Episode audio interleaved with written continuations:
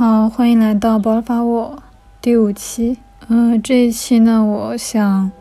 聊聊关于有一本书叫《长安的荔枝》，是马伯庸老师的作品。然后之前也是在很多地方都看到过，比如说读书榜单之类的啦，特别多人读。然后在极客也是看到有人在推荐。包括微信读书的榜单里面也是排的名次很高，所以也一直想来读一读这本书。听起来名字也是非常的具有文学气息，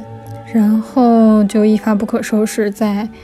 假期回来的高铁上一气读完了这本书，特别的酣畅淋漓，也是。嗯，可能之前大家有一些人读过他的作品，包括他的呃改编成电视剧的《长安十二时辰》都非常的火。嗯，之前我是没有看过马伯庸老师的作品，但这次就看完感受，觉得他对历史的研究非常的细腻，以及用一种嗯，通常写历史不会用到的小人物的方式来阐述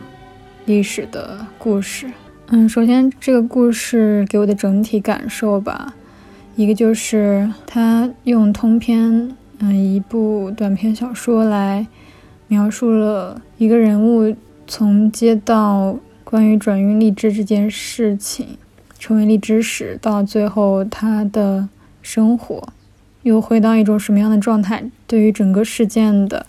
描述，只是描述了转运荔枝这一件事，故事也是几经波折。我非常喜欢这样一种把一件事描述的非常的具体，以及所有细节都非常细腻，并且在一部小说中完成。这么一件事的撰写的这么一个方式，特别像我们的人生，就是经常有人说一生只做好一件事儿。那么他在一部小说中只描述了这一件事，主人公李善德在整个人生中似乎高光时刻就是完成这件转运荔枝的事情。这不仅让我对这个主人公以及对作者所描写的这个故事都非常的敬佩。佩服，所以也是很快就读完了这本书，也是非常喜欢。这也是对我们对抗现代的一种非常快的浮躁的生活的一种体现吧，就是显示了古时候的生活有特别的慢，以及他一生只为做好一件事的这种执着与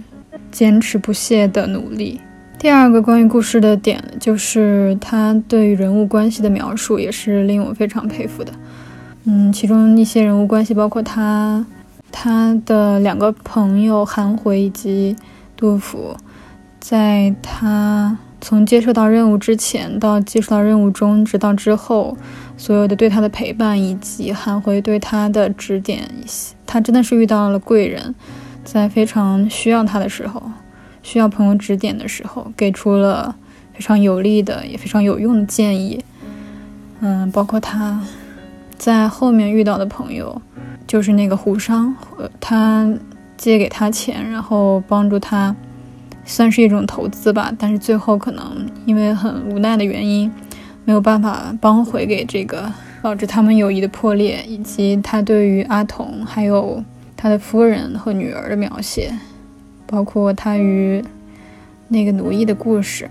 他是如何处理这些关系的？是如何在成功之前以及之后对待他们的？以及最后又是如何无奈在心里的挣扎，到最后知道了，呃，可能此生没有办法挽回的一些情谊，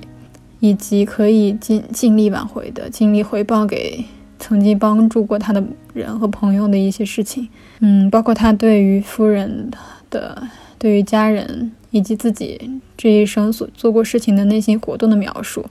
都是非常细腻的。还有一点就是，嗯，作者对于那样一个古代的小人物、小官，他的名利和生活的这两方面的一个平衡和处理。不谋而合的，就与我们当下这个时代的每个小人物的生活就非常的契合，也是大家都非常喜欢这部小说的一个主要原因。嗯，怎么说呢？像是一种巧合，也可能不是一种巧合，就是这样的一种小人物身上所有的历史对于我们的回溯，让我们能够在不同的时代都能感受到，比如说很久以前或者另一个时代的人，与他们产生一些共鸣。嗯，包括可能用词不一样，但是实实际上事情发生是一样的。我们在大城市呃工作、买房以及所接收到一些福利，怎么处理工作场合的人际关系，在基层人民基基层的干部是如何做一些工作非常难，然后不知道怎么调用资源，到最后在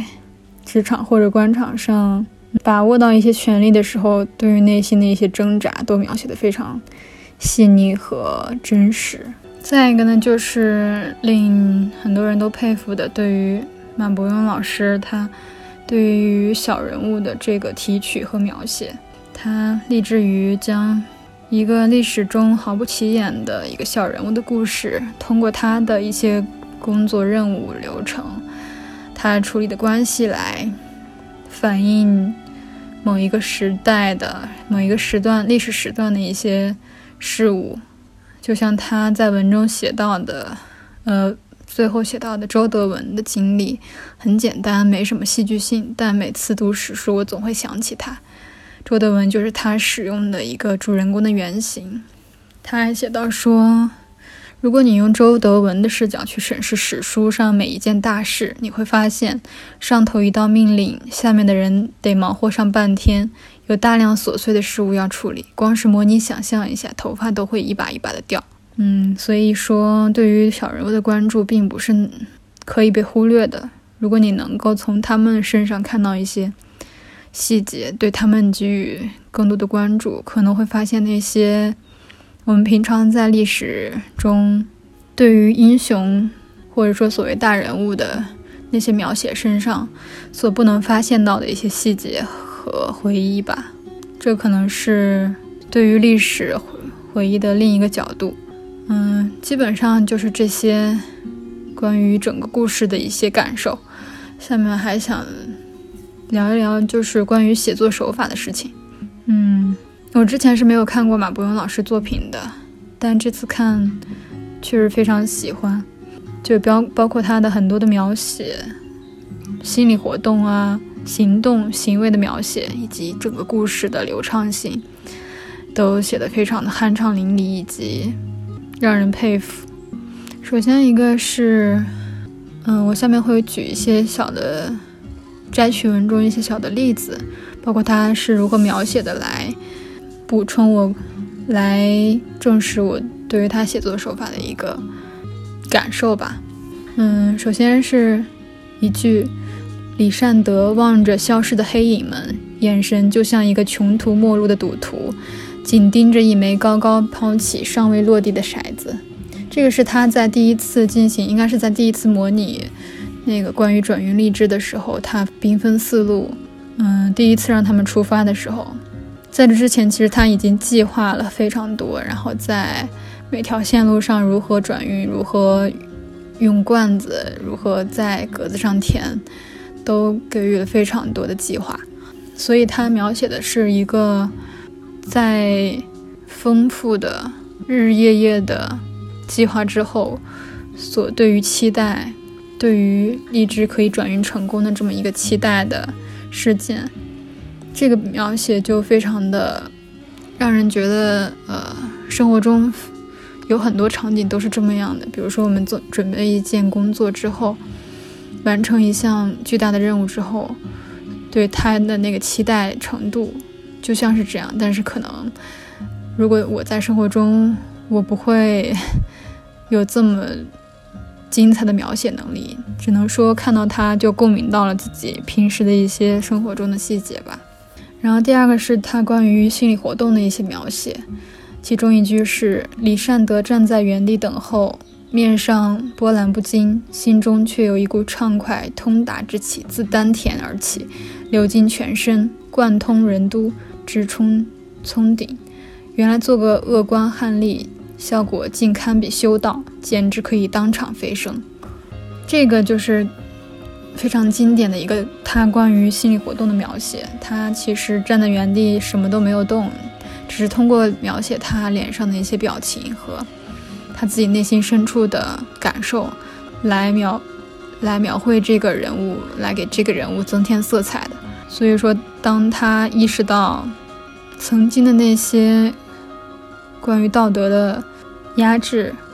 以及特别善良的做一个人物的时候所没没未曾达到的一种状态，原来在手握权力的时候，它的效果畅快的比行善行德更来的来得更快。所以说，他对于这个心理活动的描写非常令人惊讶。第三个就是他在吃到荔枝的时候，对于那种比喻的描写，像是少女柔软的身躯紧紧贴在他脊背上，脚下是坚韧的悬崖，掺杂着危险警示与水粉香气的味道，令他产生一种微妙的愉悦感。这里的描写就非常让人有通感，感觉自己可以从书中就感受到他他吃荔枝的时候的那种样子。比如说，这种危险警示与水粉香气的味道，这种混杂是能够描写出他同时对于荔枝吃荔枝的时候，比如说他想到了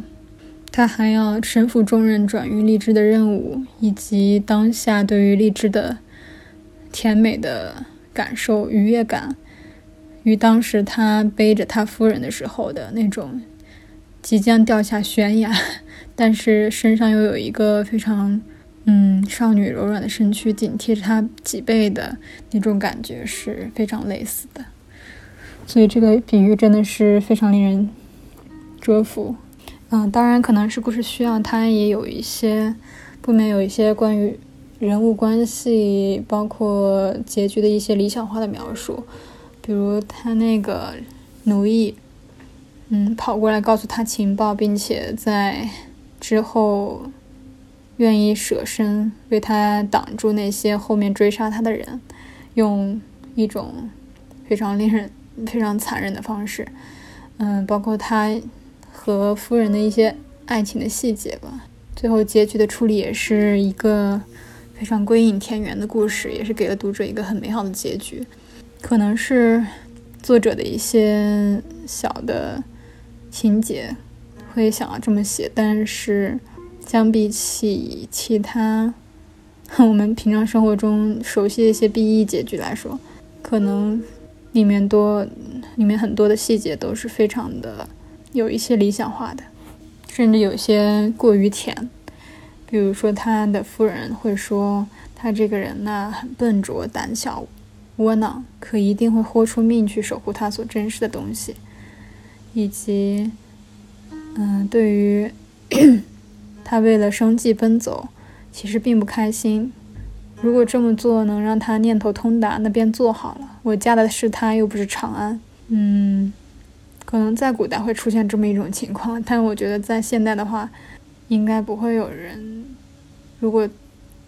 都身在大城市，可能不会说出这么样的话吧。嗯，可能是会比较现实。还有第五个话就是。作者也是十一天就写就了这么一部小说，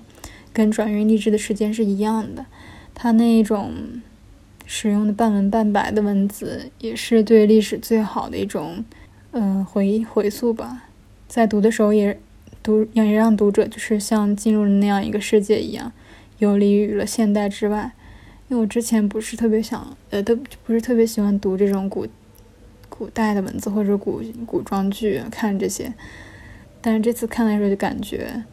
嗯，终于能理解大家为什么喜欢看了，因为它可以把你剥离开现代的世界，好像你身处古代一样。嗯，还有我想分享其中的一些小的段落摘抄吧，也是我感觉非常写的非常好的。第一个是关于他在。呃，计划可能是偏靠后最后一次在计划离职转运过程的时候，他写就的一些具体的流程，嗯，是这么写的：灵感源源不断，毛笔勾画不断。李善德此时进入了一种道家所谓入虚境的奇妙状态，过往的经验与见识融汇成一条大河，汪洋恣恣，奔腾咆哮。这一刻，他不是一个人在计算。陈子、刘辉、祖冲之，在这一刻魂魂附魂魄附体。李善德的眼睛满布血丝，却丝毫不觉疲惫，恨不得撬开自己脑壳一磕到底，把脑浆直接涂抹在纸卷之上。这人认为我就是他，我认为他就是描述了一种平常大家在工作中以及生活中都渴求的那种心流的状态，甚至比成就感还重要的那种，可以发生在生活中，呃，工作中每个当下的一种东西。因为心理学上讲，心流是一种超脱与宇宙，呃，忘了周围的事件，好，嗯，可能忘了时间的存在，从事那样一种挑战性工作的时候所达到的，像一写而就，像要一下一气呵成把这件事完成的这样一种非常爽的一种状态。所以我觉得他对于这一段的描写。特别能激发人的一些工作的热情吧，想要完成一件事的成就感的热情。第二个是他在对于杨国忠描述自己的计划的时候，杨国忠的心理状态是这么说的：身边不乏文士，说起治国大略，吹得天花乱坠，好似轻薄的绢帛漫天飞舞；而李善德讲的虽无文采，却像一袋袋沉甸甸的粮食。这个也写的非常的好，他用粮食比作那种沉甸甸的东西，就是很实嘛，很落地的东西，就不像那些文士所说的、所描绘的理论毫不落地、天花乱坠的状态，也是和我们当今对待文学和理学的态度形成一个比较鲜明的对比吧。因为当今我们可能是比较注重理性思考，以理学为主的，也更崇尚这样一种。以理学为态度的主导世界的状态，比如现在大数据啊、人工智能以及其他的各种以理学为主的这种科技的发达，可能在当时是很无法想象的，因为当时是以文士为主的嘛，因为科举嘛也是写很多文章，然后以这个选拔制度来决定人的才华的，而当今就可能正好有比较反过来。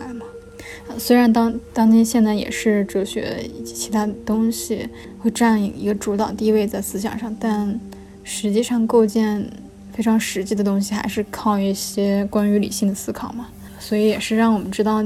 同样存在一个由文学主、由文士、文学文章主导的一个可能理性思考不是特别被重视的时代，也就是文学的鼎盛时期吧，也是一个比较鲜明的对比。第三个呢，就是他对于权力前后的鲜明对比是如何描写的？就是当时他办成事，快办成事之后，嗯，对于之前招福寺借贷的钱就还给他，不用他还了。他说，两百贯对百姓来说是一世积蓄，对招福寺来说只是做一次人情的成本罢了。这一夜，李善德抱着银台一直没睡着。他终于体会到权势的力量竟是这等巨大，就描写了关于他获得权权势前后的鲜明对比。掌握权力之后，就可以动用非常多的资源做成想要做成的事，就会轻而易举。之前想都不敢想，可能，嗯，他都无法想象两个，他都无法想象一个人在获得权势前后，其实自身并没有发生太大变化，但是由于这样一种。杠杆就让很多事情变得非常容易，也是无法想象的吧？也是跟那句“弱者才遵守规则，才遵守遵守流程”这样一个道理联系在一起看，嗯，确实是非常震撼的，只能说。还有对于一些小的，第四个就是对于一些友谊的描述，也是小细节非常令我感动动容的，就是阿童不以为意的一摆手说：“谢什么？”好朋友就是这样的，你忘了给我带酒，但我还是愿意给你拿单利。那个苏老头真是性子急，怎么不听你解释呢？包括他的愧疚之情也描述的非常好。李善德都无可避免的在自己的良心上发现一处黑迹，在格眼铺子的土粒里，朱点为色变，紫点为香变，朱点为味变，而墨点则意味着荔枝发生褐变，流出汁水，彻底腐坏。这个比喻也是同样的，用到了他发现自己的良心、道德受到了非常大的打压，然后自己曾经的善良都变得一无是处，变成了自己讨厌的人，然后对于朋友的帮助也无法给予相应的回报。但虽然这是一种很无奈的，但是他仍旧非常的愧疚，对于自己的良心，对于自己的朋友的愧疚，非常无可奈何。演也演变成一种对自己讨厌的人的深深厌恶吧。这里对于友谊的描述也是可以形成一个鲜明对比的。嗯，还有就是关于整个故事读下来非常的有意思，非常精彩，然后也引发了我的一些个人的小思考吧。一个就是关于流程这件事情，贯穿了一个整个故事的主线。从他之前，呃，毫无东西，一直到拿到荔枝史的时候，可以去动用一些资源，去借钱，去办事，然后用这个荔枝史的名字去和商人交换一些东西，他想要的东西，然后做一些交易，呃，来借到他的钱，来做大自己的事情。嗯，其实我觉得这个像是一种。从小到大的越做越大的交易一样，你就如果你用了一些和对方相称的东西，可能比它小一点，可能比它大一点，这样越滚雪球越大，所以就会最后最终能够做成一些事情。包括最后他很多地方，他对于呃，比如说他写关于嗯流程是弱者才弱者才遵遵循的。强者制定规则，这样一个真的是直击人心的一个话语，也是令我们这些读者读到的时候有一些些无奈吧。还有第二个就是，嗯，对于李善德这个人个人魅力的一些东西，包括他对于事情方案的制定、做成事的方法，都给了我一些启发。比如他在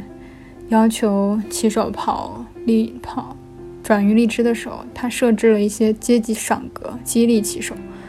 这这不就是我们现代的一个激励的方式制度吗？KPI 可能是。然后他说，就算失败，我也想知道自己倒在距离终点多远的地方。这个也是非常激励人的，就让我们能够更坚持不懈的去去到终点，不管路上有多么困难吧，只是。为了那一个小小的目标，就专心的做好自己当下的事情，然后不管能够到达多远，希望自己看看自己的能力在哪里，希望看看自己尽心尽力做到的成果是离终点多远的地方。还有一个思考就是关于故事结局的那样一种描述吧，它不仅是在基层办事员的工作流程沟通以及制定方案。上体现了非常多的细节，也包含了一些对于个人生活我们现代人找不到生活意义、人生意义的一种陈述的激发人的思考。像他最后他说，原本以为送一只送到京城，他就会仕途无量，结果他发现越接近成功，朋友就越少，内心就越愧疚。本想和从前一样苟且隐忍一下，也许很快就习惯了，但竟发现自己有一些不高兴。只有满心的厌恶。那一刻，他忽然明悟了：有些冲动是苟且不了的，有些心思是藏不住的。就是他在整个转运历史励志之后，获得了一些奖赏，但是也受到了很多的惩罚，因为，嗯，他过于的冲动，在杨国忠面前提出了对于百姓的问题的一些陈述，包括他遭到了他人的嫉妒，最后被流放到了。算是一种流放，也算是一种，说是惩罚上的一种，可能小的奖赏吧。让他去到了岭南，带着家人，然后最后也是爆发了安史之乱。可能从某种程度上来说，从反向的保护了他的生命，保护了他的安稳的生活，就连长安都沦陷了。他说，